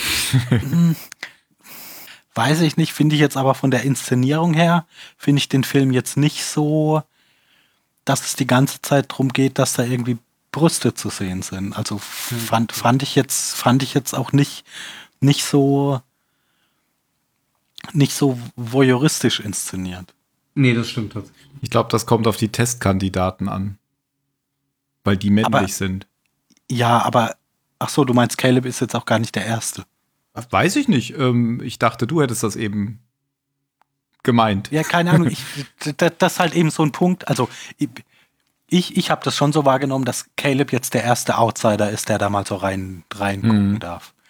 Aber trotzdem waren es ja bisher immer und, und die, die, die waren ja auch mit, mit Haut und allem. Also das waren ja, ja, ja richtig. Das waren ja jetzt nicht einfach nur Maschinen, wo es darum geht, das Bewusstsein zu testen. Mhm. Vielleicht hat er es auch vorher immer selbst versucht und hat die quasi so gebaut, dass sie ihm, also dass sie ihm selbst gefallen, weil das ist ja das Ziel, und ähm, weil er hat ja anscheinend so ein Fable eher so für den für Asiatinnen, habe ich zumindest das Gefühl gehabt. Und ähm, aber als er dann gemerkt hat, dass er quasi diesen Test nicht selbst durchführen kann, hat er sich eben Caleb genommen und hat dann passenderweise den Androiden für ihn gebaut, um diesen Test durchführen zu können. Mhm. Also ich könnte mir schon vorstellen, dass er erstmal versucht, diesen Test selbst durchzuführen, weil er ist halt, ist halt so von sich selbst überzeugt, warum sollte er jemand anderen erstmal diesen wichtigsten aller Tests durchführen lassen? Wenn er will, dass er richtig gemacht wird, dann macht er ihn eben selbst. Mhm. Aber das hat anscheinend mehrmals nicht funktioniert. Und da habe ich zumindest für mich so draus geschlossen. Jetzt hat er sich eben dann doch von außen Hilfe geholt. Aber der Android, der dann eben für diesen Test gebraucht wird, der muss dann eben entsprechend der Person gefallen, die diesen Test jetzt durchführt. Und dann ist ja noch die Frage, wie viel er denn überhaupt in Control ist. oder Ava auch da Dinge manipuliert. Also es wird ja zumindest auch an mehreren Stellen, ja, das wird ja auch manchmal offen angesprochen, ähm, aber es könnte ja auch sein, dass sie sozusagen gesteuert hat, wer jetzt da hinkommt. Die könnte zumindest dafür, ja, wobei, wenn es sie vorher noch nicht gegeben hat, ich weiß halt nicht, wie lange es sie schon gibt und wie viel er quasi schon mit ihr, mit ihr versucht hat. Das ist ja auch nicht so ganz klar. Mhm. Ja, stimmt. Äh, er sagt ja, dass wenn es da so eine neue Iteration gibt, dann wird das Gedächtnis gelöscht, aber sozusagen mhm. die Funktion wird beibehalten. Also das Gehirn wird sozusagen übernommen, aber das Gedächtnis wird gelöscht. Genau. Ja, weiß man aber halt auch nicht. Ja. ob er das ja, glaubt. Gut, ob er das glaubt, so ist, genau. Ja, genau. ah, genau. Ist das schwierig. Tja. ja, ähm, wie geht's denn jetzt zu Ende? Also, wir sind ja jetzt irgendwie an der Stelle gewesen, wo ähm, Nathan sich wieder völlig äh, betrunken hat. Dann ähm, findet Caleb mit Hilfe seiner Karte die ganzen Modelle und erkennt dann ja auch erst, dass ähm, jetzt habe ich vergessen, wie sie Asiatin heißt. Kyoko. Äh, Kyoko erkennt dann ja dann erst auch, dass Kyoko ein Androide ist. Aber weil sie sich einfach die Haut abzieht. Das hat er, hat er doch schon während des Essens gesagt. Das hat er nicht während des Essens gesagt. Doch, er hat gesagt, sie, du brauchst nicht mit ihr reden. Äh, sie versteht halt nur einfache. Ja, oder das hat doch Ja, genau, weil, weil, sie, weil sie halt einfach kein Englisch spricht. Also ich finde, War das da? ja. Okay. Naja, ich, ich finde, also zu dem Zeitpunkt wird das schon noch wird schon noch die Möglichkeit offen gelassen, dass sie, also mhm. bis zu dem Zeitpunkt, wo sie vor Caleb sich die Haut runterzieht und man sieht, da, da, ist ein, da ist ein Roboter unten drunter, ähm, wäre es immer noch völlig plausibel, ja, okay, dass sie ja, einfach, ja, ein, einfach ein Mensch ist, der, der halt nicht, nicht so viel Englisch versteht. Ja, also ich glaube, ich habe das beim ersten Mal nicht gewusst, dass sie kein Mensch ist bis dahin. Es gibt aber auch schon Anzeichen. Man sieht, ja, wenn man es weiß, ja, dann, dann, dann sieht man natürlich die ganze Zeit die Anzeichen. Auch genau. diese, diese Kom oder weiß jetzt, ist, ist das noch, das noch davor, diese Tanzszene mit ihr, ja. oder? Ja. Ja, weil die ja. ja auch, wenn, wenn man es weiß, ist es völlig offensichtlich. Mhm. Aber Menschen sind halt auch manchmal komisch. Ja. Also. Und so, auch wie sie das Fleisch am Anfang schneidet, so, ja. so ganz komisch hackt sie so auf dieses Fleisch ein. Wenn man es weiß, weiß man warum, genau. Und es gibt ja auch immer wieder Szenen mit Kyoko, wo sie, wo sie so mit dem Rücken zur Handlung steht, aber man ihr Gesicht sieht und sie halt, und sie irgendwie aufmerksam also sie schon mitkriegt, was um sie rum passiert. Sie, die, mhm. Ich glaube nämlich auch ja. nicht, dass sie so völlig lobotomiert ist. Die steht doch auch irgendwann vor diesem komischen Gemälde und guckt das an. Also ja. die ist jetzt auch nicht, die, die, die, die ist jetzt auch nicht nur, nur eine einfache Maschine. Da passiert schon auch irgendwas. Ja, und vor allem ja. nachher redet ja Ava auch mit ihr. Und äh, das kann sie ja dann offensichtlich auch verstehen. Ja, wobei das auch, finde ich auch wieder so ein, da, da geht auch die Kamera ein paar Mal so auf die, auf die Hand von Ava, die, die auf dem Arm so komisch so. rumtippt. Hm. Ich weiß jetzt auch nicht, wie die programmiert werden. Stimmt. Ja, also mit dem Ende im Hinterkopf äh, würde es mich nicht wundern, wenn sie sie halt auch beeinflusst hat. Mhm. Auf die eine oder ja, andere glaub, Art und Weise. Yoko hat schon auch so ein bisschen also der, der, der würde ich auch ein eigenes, ein eigenes, so ein, ein eigenes Bewusstsein unterstellen. Da ist, da ist der, der Horizont, glaube ich, nicht so, nicht so weit wie bei Ava. Und das passiert alles noch ein bisschen langsamer und, und beschränkter. Aber da geht schon was. Aber da geht offensichtlich dann mehr als Nathan weiß. Selbst ja. weiß. Ja, das ja, trifft ja auf beide auch. zu. Ja, ja, genau. Also Nathan hat da schon eine Weile irgendwie so, äh, irgendwie den, den Blick ein bisschen dafür verloren, was, was da tatsächlich, was da tatsächlich da ist. Mhm. Ja, und was da möglich ist, also was seine, seine, seine, seine geschaffenen Wesen quasi, äh, wozu die fähig sind. Aber so ist er ja auch als Charakter die ganze Zeit nicht angelegt. Ja. Dass, dass die es drauf haben, ihn, ihn zu überlisten. das stimmt, ja. Gut, also er gibt dann, ach so, ähm, er, er ist ja betrunken gewesen und schleppt sich so zurück und dann fällt ihm auf, dass er keine Karte hat. Und dann kommt aber praktischerweise Caleb direkt aus der Tür und tut so, als hätte der betrunkene Nathan die Karte fallen lassen. Gibt sie ihm dann. Das war eine wieder. schöne Szene. Wie sie dann auch noch so über den Boden kratzt, damit es sich so anhört, als hätte er sie aufgehoben. Genau. Und dann hier ist sie. Und Nathan bedankt sich auch noch so total süß besoffen. Oh, danke schön. Nein. Weil er halt äh, überhaupt nicht mehr mitbekommt, was gerade um ihn herum passiert. Ja, das habe ich völlig anders. Also ich finde, der hat es genau in dem Moment sofort geschnallt. Ja? Glaubst du? Ja. Weiß es nicht. nee, also ich glaube schon, in dem Moment, wo er da auf dem Boden liegt und dann kommt zufällig Caleb raus und instant findet er die Karte, die da mitten auf dem Flur liegt, weil er sagt dann am Ende auch noch irgendwie so, oh shit oder so. Äh, also ich glaube, der hat es genau in dem Moment, in dem Moment kapiert und weil genau da, da im Anschluss ran führt er doch auch seinen, seinen Plan durch mit der mit der Kamera. Mit der neuen Kamera und mm. mit dem Bildzerreißen. Mm. Ah. Also weil blöd ist er ja nicht. Nee, das ist er definitiv nicht. Ja, und das ist ja auch die zweite Theorie, die ich habe, weswegen er sich auch betrinken könnte, dass das alles nur Teil der Inszenierung ist gegenüber Caleb für den Test. Dass er, dass er ihm damit diese Freiräume lässt, ohne dass, ohne dass Caleb weiß, dass er sie hat.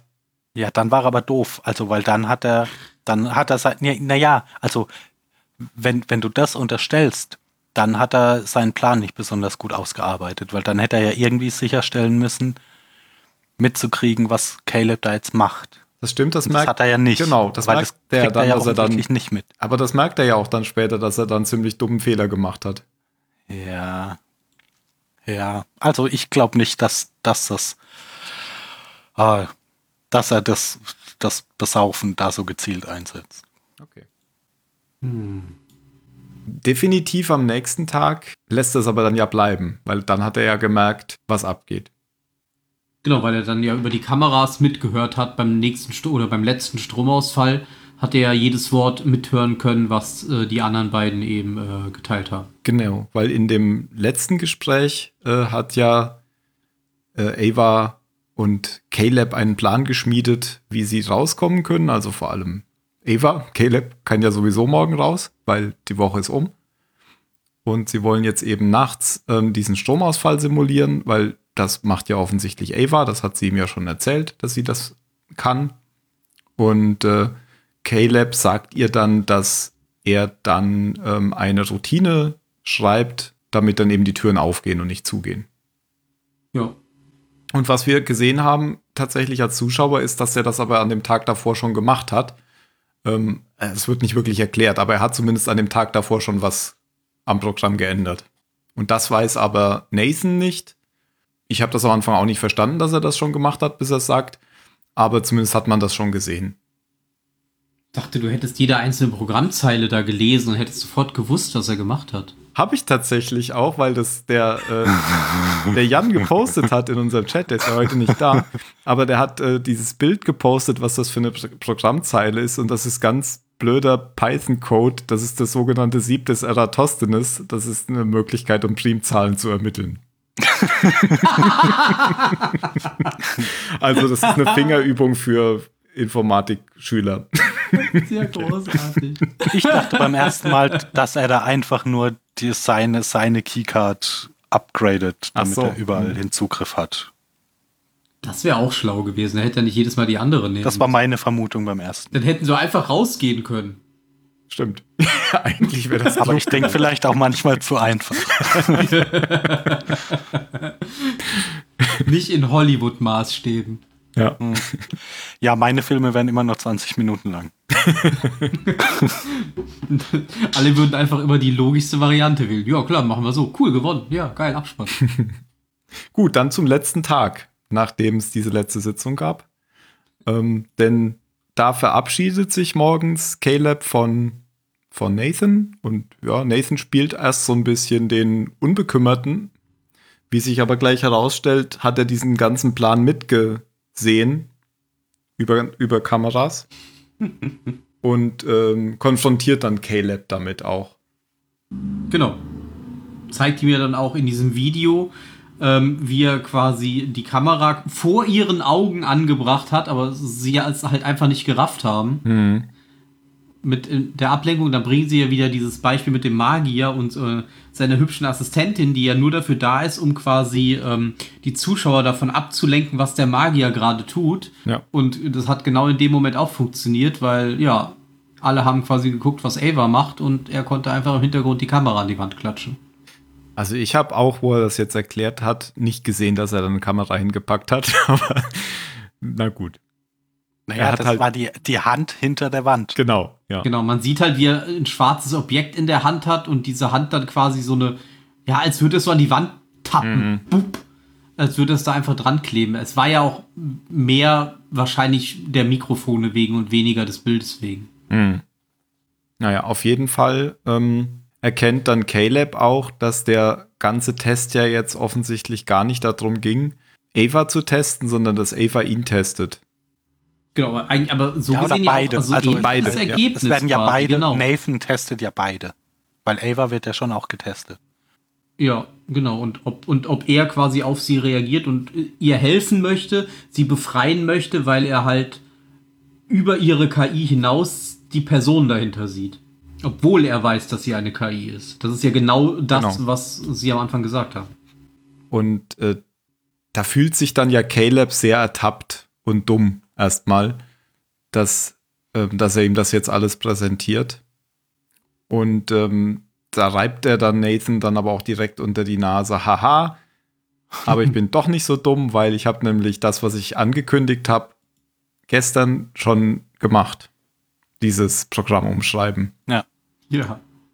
Und das finde ich ist so eine Szene, da merkt man, dass Nathan jetzt, da geht es jetzt nicht um irgendein Ego-Battle. Ab, ab da geht es nicht mehr für ihn darum, dass es jetzt irgendwie ein intellektuelles Spiel ist, sondern er merkt, oh Scheiße, jetzt die Kacke am Dampfen. Genau, dann sieht er, dann geht der Strom ja aus, er sagt, oh, es ist wohl schon 10 Uhr, weil um 10 Uhr sollte halt diese große Befreiungsaktion starten. Ja.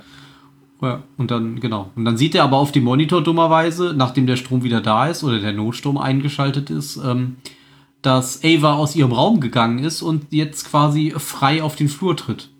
Genau. Und er versucht gar nicht mehr Caleb irgendwie Vorwürfe zu machen oder so. Der weiß, er muss jetzt irgendwas tun, weil, oh oh, shit hits the fan. Ja, so macht er einen, einen tatsächlich sehr schönen Schlag auf die Nase von Caleb.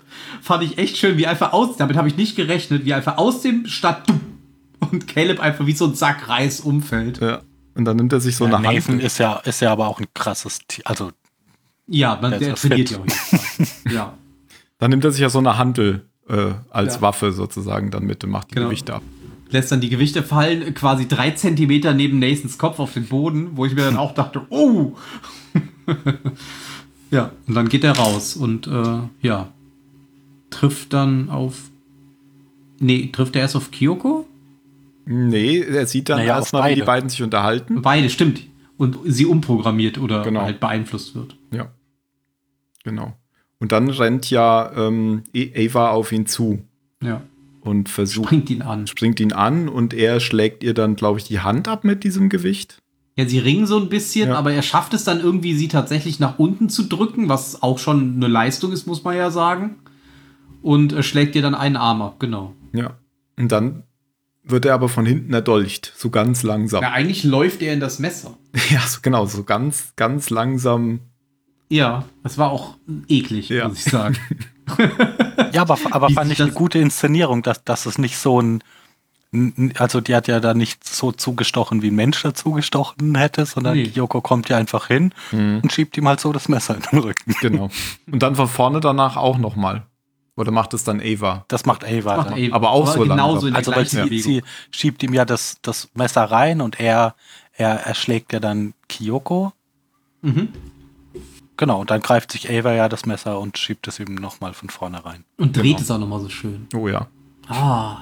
Das war sehr eklig, da, apropos eklig. Ja. Ja, okay, kurz, ja. merkt ihr, was, ich, was du sagen wolltest? Ja, ja. Wir haben nämlich noch was Ekliges vergessen, denn in der Nacht davor oder in zwei Nächte davor ähm, ist ja Caleb schon so weit, dass er glaubt, er sei vielleicht selbst ein Androide Ach. und schneidet sich ja dann so auch den Arm auf.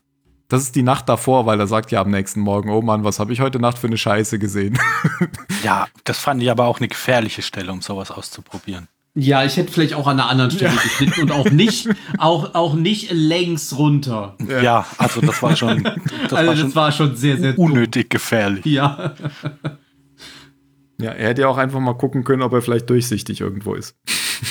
Hm. Kleiner Funfact da noch: äh, Seine Rasiercremedose ist eine Barbasol-Dose, also die äh, Marke, die auch in Jurassic Park genutzt wurde, um oh. die Embryos zu schmuggeln. Okay.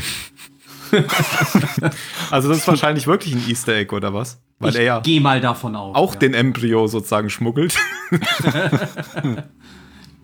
Man muss aber sagen, also das ist, das ist eine gängige Marke in den USA. Als ich da war, äh, habe ich die auch in jedem Laden stehen sehen, okay. diese Barbasol-Dosen. Aber mhm. die sind halt wirklich, man verbindet die einfach mit Jurassic Park. Mhm. Aber das ist wahrscheinlich auch der Sinn dahinter gewesen, dass man damals eine Marke nimmt, die jeder zu Hause hatte. Mhm. Weil da guckt der Zoll wahrscheinlich nicht so genau hin. Oh, das war einfach Product Placement. Das kann auch. Aber schön, dass es die Marke übrigens immer noch gibt. Ja. Okay. Phil, hast du vergessen, was du sagen wolltest? Nee. Gut. Also ja, zweimal, aber es ist mir zweimal wieder eingefallen. ich, äh, ich fand es dann auch nochmal ganz nett, so die letzten Momente von Nathan. Also wie er dann so das Messer da in der Brust hat und den Gang entlang läuft, ist er völlig ungläubig. Mhm. was, was da gerade passiert ist. Oder? murmelt ja vor sich hin so, nee, ist gerade, was, also, Krass, was, was, was ist hier denn gerade passiert? Also ich muss jetzt, bis er, bis er dann irgendwann doch noch zusammenbricht. Ja. War bis zum Ende von sich überzeugt. Mhm. Ja. Ist ja so ein bisschen der, die Frankenstein-Story. Also Frankenstein ist ja der Erfinder vom Monster und nicht das Monster. und er hat sich sozusagen das Monster geschaffen, was ihn dann tötet. Ja, das ist ja aber, also gerade, gerade wenn es um so künstliche Intelligenzfilme geht. Ist das ja immer ja, so, genau. Das ist ja immer zentrales. Stimmt. Zentrales War quasi die erste künstliche Intelligenz. ja. Ja. Ja, und dann, dann äh, wandert sie ja langsam durch das Haus, also Ava, ja, sonst wandert ja niemand mehr. Ähm, und bewegt sich so langsam Richtung Ausgang und dann kommt sie ja auch ähm, an der Tür vorbei, an der äh, Caleb eingesperrt ist, weil sie hat ihn ja, ähm, oder er ist ja quasi in dem Raum oder in dem, in dem Hausbereich eingesperrt, wo sie vorher gelebt hat. Ja, genau. Und wo auch diese alten Modelle sind. Genau. Kyokos Zimmer und halt auch, wo Nathan gelebt hat, wo sein Kontrollraum ist. Ja. Dann geht sie ja zu ihm, sie quatschen drei, vier Sekunden und dann sagt sie, sie sagt, hier warten. bleibst du hier als Frage irgendwie. Das ist komisch gewesen, fand ich. Ja, als Frage fand ich das auch komisch. Ja. Also habe ich auch nicht verstanden, warum das, das auf Englisch auch eine Frage weil ich habe kein Deutsch ja, gesehen. Oh, ja, okay. die fragt auch auf Englisch und sagt nicht, sagt nicht, äh, hm. okay, du bleibst jetzt hier. Ein Übersetzungsfehler. weil ich hätte gedacht, sie sagt einfach warte hier, weil sie geht ja dann in den Raum mit den anderen, äh, mit dem, mit mit den geparkten Androiden und äh, ja rüstet sich, sich, quasi an. auf. Zieht sich an, genau, richtig nimmt da mal einen Arm, also sie tauscht ihren kaputten Arm aus mit dem Arm eines anderen Androiden und dann nimmt sie halt dieses Kunstfleisch und legt sich das an, um halt ihre, ihre Roboterteile zu bedecken und nimmt dann auch Klamotten und eine Perücke und äh, ja, geht dann halt raus, verschließt aber hinter sich direkt die Tür. Genau, und hier spätestens jetzt wird ja wieder klar, dass auch das wieder eine völlige Drehung ist der Geschichte, denn sie hat ja ganz offensichtlich Caleb die ganze Zeit ausgenutzt. Ja, genau. Weil er schreit ja dann auch und hämmert gegen die Tür, äh, weil er ja nicht mehr rauskommt. Was man von außen Aber überhaupt nicht hört. So, ja, so dick sie guckt ihn ja nur kurz an, ohne irgendeine Regung zu zeigen und äh, verlässt dann das Haus in Richtung äh, Freiheit. Ja. Naja, also ihre, was heißt ohne irgendeine Regung zu zeigen? Sie guckt schon ganz am Ende, bevor die Tür zugeht, guckt, guckt sie noch mal rüber zu ihm. Also vielleicht war es auch wirklich eine Frage, ob er hier bleibt und sie hat die ganze Zeit auf die Antwort gewartet. Naja, sie hat keine Antwort gegeben. Na, nein, aber also vielleicht war die Frage auch eher an, an sich selbst und sie hat die ganze Zeit überlegt, ob er jetzt hier bleibt und hat sich dann am Ende entschieden, er ja, bleibt hier. Alleine ist schöner. ja, und dann sieht man noch draus, wie sie draußen ähm, in der Sonne ist zum ersten Mal und ja, zum Hubschrauber geht, der ja genau. eigentlich genau. Caleb abholen sollte. Aber das ist dem Piloten anscheinend egal ja. und er fliegt halt mit ihr los. Der stellt keine Fragen bei solchen exzentrischen Auftraggebern. Nee, ja. wahrscheinlich wirklich nicht. ja, und dann sieht man Caleb ja noch, wie er versucht, sich zu befreien, indem er mit dem Stuhl gegen die Tür schlägt, aber das ist äh, offensichtlich eine Sicherheitstür, sonst würde sie keinerlei Sinn ergeben in dieser Situation. Und äh, ja, er kommt halt nicht raus. Das heißt, er wird jetzt hier wahrscheinlich jetzt verhungern. Nicht, ja. Oder er, wird er vor allen Dingen, er war ja, glaube ich. Jemand, also weil Vorräte scheint es ja schon einige zu geben. Und so mhm. irgendwelche regelmäßigen Versorgungs. ist ja die Frage, war er denn auch in dem Bereich eingesperrt, wo auch Küche und so war? Wo die sind, genau. Oder war er jetzt ja. quasi im Arbeitsbereich eingesperrt? Ich glaube, der war in dem Privatbereich, wo er ja eigentlich nicht rein durfte, ohne, sein, ohne die Karte. Ohne ja, das mit seiner eigenen Karte. für ihn ein bisschen ungünstig.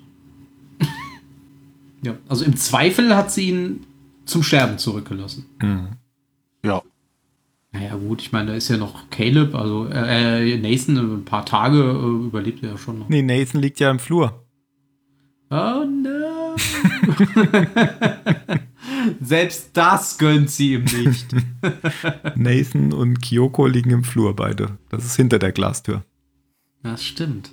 Ja, und dann ganz am Ende steht sie ja auf so einer, weiß ich gar nicht, ob wir darüber ob, ob wir das erwähnt haben, dass sie sich mit Caleb ja irgendwann drüber unterhalten hat, dass ich so gerne mal an, einer, an so einer ganz belebten Straßenkreuzung wäre, um ja, Menschen zu richtig. beobachten. Und das macht sie ja dann am Ende. Genau. Steht einfach da und guckt sich die Leute an. Auch ganz interessant gefilmt über Kopf.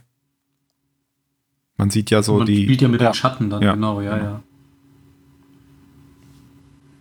Und dann ist der Film zu Ende. Hm. Und es gibt auch keine After-Credit-Szene, die irgendwie noch mal was auflösen sollte oder sowas. Finde ich auch gut. Ja, ja, finde ich auch super, aber ja, der, der, der also ganze gut, der Film, Film ist, ist älter, ja wenig, aber heutzutage muss man damit einfach rechnen. Ist, ist ja wenig definitiv. Mhm. Ja. Also das hätte ich, hätte ich jetzt auch komisch gefunden, wenn man am Ende noch mal, noch mal irgend so eine so ein kleines Erklärstück kriegt, wie das jetzt alles wirklich war. Hm.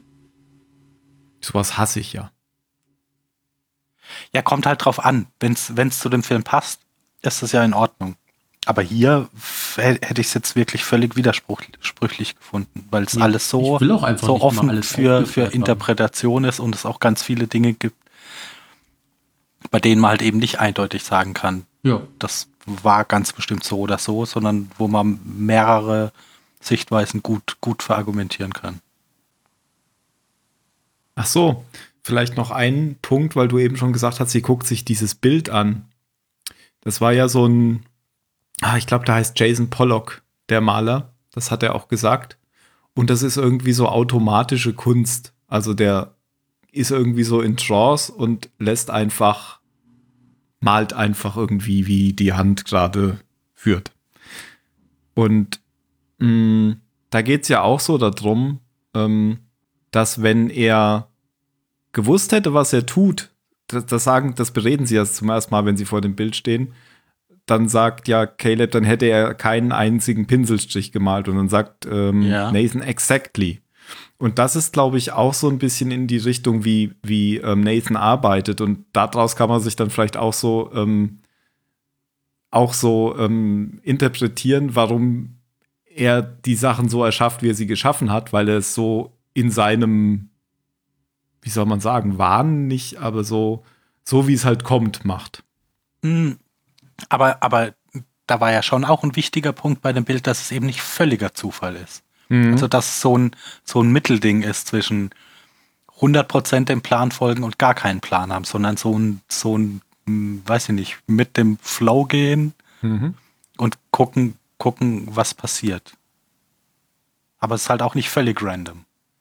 Ja, das fiel mir nur gerade auf, das könnte man ja so auf seine Arbeitsweise dann auch übertragen. Mhm. Also weil wir ja eben uns gefragt haben, wieso er solch bestimmte Entscheidungen getroffen hat.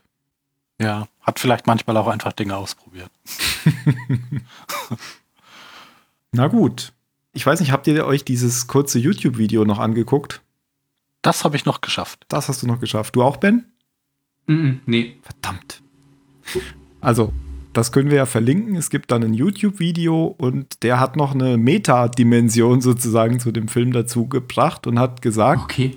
ähm, man kann ja jetzt zum einen, was am Ende, nach dem Ende des, des Schauens des Films deutlich wird, man kann jetzt äh, überlegen, wer testet denn jetzt hier eigentlich wen ähm, und hat die ganze Zeit Eva, Eva das ähm, gemacht. Und wir haben ja eben schon gesagt, wenn man das dann erstmal weiß alles, dann sind diese Dinge auch ganz eindeutig sichtbar. Deswegen sage ich auch, ich habe den Film dann, äh, als ich den das erste Mal gesehen habe, direkt nochmal gesehen. So ähnlich wie so wie bei Six Sense. Nicht ganz so deutlich, aber um rauszufinden, ähm, kann man denn tatsächlich die ganze Zeit merken, dass Eva ihn zum Beispiel manipuliert. Und dann sieht man eben auch, dass Kyoko die ganze Zeit schon als, als Androide angelegt ist oder sein könnte. Und dieses Video gibt dann aber nochmal so eine Metadimension rein, dass dieser ganze Film auch als, Met als äh, Turing-Test ähm, gesehen werden kann für den Zuschauer. Also ob der Zuschauer denn, ähm, auf welcher Seite denn der Zuschauer letztendlich steht. Steht mhm. der Zuschauer letztendlich auf der Seite von Eva oder steht der Zuschauer auf der Seite von Nathan? Und ja, je nachdem. Oder Caleb. Oder, oder Caleb, ja. Also je nachdem, eine von den dreien. Und äh, je nachdem, ob man den Zuschauer, ob der Zuschauer auf der Seite von Ava ist äh, ist der Turing-Test sozusagen auch von dieser Seite dann bestanden. Genau, wenn man sich freut am Ende, dass ja. er entkommen ist. Genau. Und wie war das bei dir, Ben? Ähm, also ich, das Ende hat mich beim ersten Mal tatsächlich überrascht. Also ich hätte nicht gedacht, dass sie ihn quasi zurücklässt. Ähm, aber ich bin bei sowas ohnehin eher auf der Seite der KI, muss ich sagen, weil ich äh, hm. weiß ich nicht. Ich, für mich persönlich ist es kein Unterschied, ob, ob das jetzt in einem Computer berechnet wird oder ob das Gehirn quasi die Berechnungen übernimmt und von Enzymen oder beziehungsweise von, von, von irgendwelchen Körper, Körperfunktionen beeinflusst wird, was im letztendlich auch nichts anderes ist, weil auch das Gehirn greift quasi nur auf eine Programmierung zurück. Von daher, wie gesagt, für mich ist KI und Bewusstsein mache ich da keinen großen Unterschied. Von daher war ich sehr froh darüber, dass sie rausgekommen ist. Ich fand es nur schade, dass sie ihn zurückgelassen hat. Ja, okay. Also ich war, bin mir ziemlich sicher, ich war beim ersten Mal dann zwischendurch schon auf der Seite von Ava, weil sie, also weil sie dann ja auch aufgebaut hat, dass Nathan, Nathan nicht das ist, was er sagt und nicht äh, Calebs Freund ist. Die baut das ja immer weiter so auf. Aber dann am Ende war ich überhaupt nicht mehr auf der Seite von Ava, nachdem sie dann Nathan erstochen hat und Caleb zurückgelassen hat. Und bei dir, Phil? Ich, ich war auch jetzt wieder auf ihrer Seite. So. Also ich finde das trotzdem, ich, ich finde das auch gut, dass sie, dass sie Caleb zurücklässt, weil es eben genau diese, diese Eindeutigkeit dann wieder rausnimmt und es halt eben doch wieder offen ist, wie, wie empathisch sie ist hm. Und ob, ob, ob sie, sie vielleicht nur berechnend gemacht hat. Ob, ob sie am Ende doch nur jetzt vielleicht noch, noch komplexerer ähm, Roboter ist. Also, weil wenn sie, wenn sie Caleb jetzt mitgenommen hätte, weil das ist jetzt ihr Freund und die leben irgendwie glücklich, dann, dann wäre es halt wieder eindeutig gewesen. Und das ist eben nochmal so ein Punkt, wie der, wie der Film das die ganze Zeit macht, dass man sich, man kann jetzt beides, beides gut, gut begründen. Du meintest ja auch eben, sie hat dann doch noch mal zu ihm hingeblickt. Das ja, aber sie hat ihn halt trotzdem da gelassen. Ja, ja, genau. Also, ja, ja. Ich meine ja, aber deswegen macht es wieder nicht eindeutig. Ja. War es jetzt alles berechnend oder hat sie dann doch noch mal so kurz gezögert? Ja, gezögert, vielleicht hat genau. sie ja, ja, vielleicht hat sie ein schlechtes Gewissen. Genau. aber, aber hat entschieden, ich muss das jetzt trotzdem so machen, weil sonst komme ich hier nicht vorweg oder, oder der verrät mich oder was auch. Also die, das, das sind ja alles so Sachen, die, die sein könnten. Ja. Aber um Nathan tut es mir auf jeden Fall gar nicht leid. den finde ich, also ich finde es, ich finde es gut gespielt, aber ich finde den durch und durch unsympathischen Charakter. Ich bin am Ende voll auf der Seite von Nathan. Nathan, echt? Ja. Also wenn Caleb noch, aber den, den finde ich ja gar nicht. Okay. Haben wir noch irgendwas vergessen? Also ich habe nichts Schlaues mehr in der Hinterhand. Nö. Ja, ich kann, ich kann noch mal sagen, ich beim, als ich den Film zum ersten Mal gesehen hatte, ähm, habe ich mir ihn tatsächlich am nächsten Tag noch mal angeguckt. Und das sage ich auch immer, wenn ich jemandem über den Film erzähle. Das ist so ein Film, den kann man sich einfach zweimal angucken. Ja. Weil ja. am Ende fragt man sich dann doch, ist das alles ja, man jetzt sieht so? Ihn halt, man sieht ihn halt anders. Genau, genau. Ist das jetzt so, wie ich es mir beim ersten Mal gedacht habe? Ist es beim zweiten Mal dann auch noch so. Und es könnte aber sein, dass je öfter man ihn ansieht, funktioniert er vielleicht dann auch nicht mehr so gut. Aber das ist ja mit Sicherheit bei Six Sense oder so auch so. Ja, also ich, bei mir war jetzt einige Zeit dazwischen und ich war wieder voll dabei, muss ich sagen. Also ich habe mich zwar an sehr viel erinnert und ich wusste auch noch, wie er ausgeht, aber ich fand ihn wieder toll. Also mhm. Also bei mir hat er funktioniert. Ja, bei mir hat er auch funktioniert. Ähm, ich habe ihn auch zum ersten Mal diesmal, glaube ich, auf Deutsch geguckt. Aber habe ich jetzt auch nichts Negatives zu sagen. jetzt gucke ich mal, ob ich noch irgendwas Schlaues in meinen Notizen stehen habe. Hm, hm, hm, Hier steht nur was mit Technikethik. Es geht um Technikethik, das haben wir irgendwie aber schon besprochen. Also philosophische Fragen nach dem Ursprung des Bewusstseins mit moralischen Problemen im Umgang mit künstlicher Intelligenz. Hat jemand Zylonen gesagt? Glaube, genau. glaube, das haben wir aber irgendwie mehrfach durchgekaut.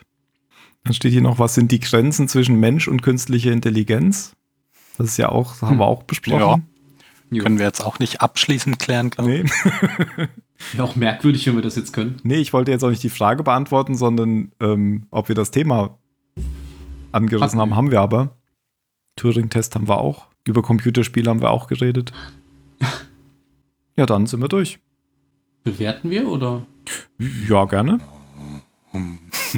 ich dachte, das hätten wir gerade gemacht, aber. Achso, nee, ich dachte tatsächlich äh, eindeutig in so, äh, nee, Nummern oder so computergeeigneten Zahlen. Im Impulsender nee, machen, wir, machen nicht, wir ne? keine Nummern. Genau. Fand ihn toll.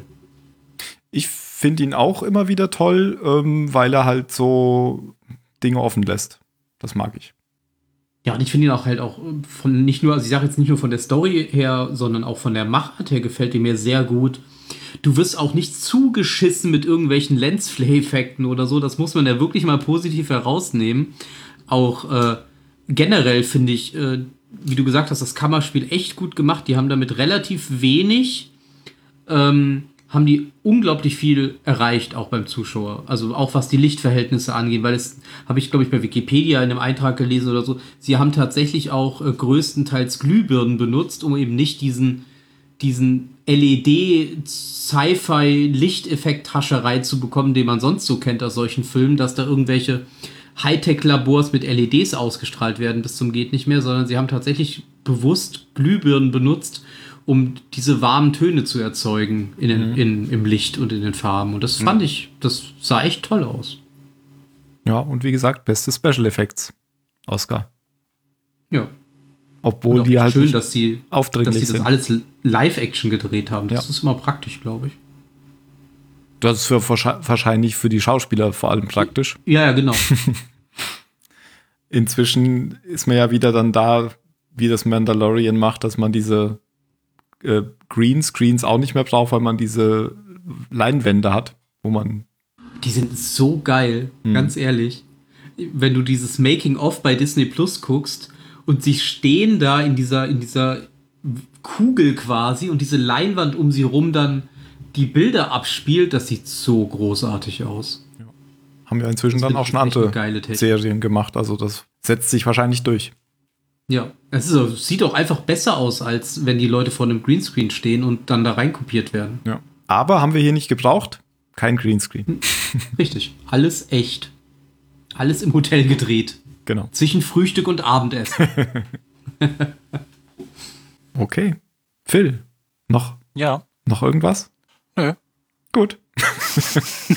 Dann macht's gut, liebe Leute. Nee, das war schlecht.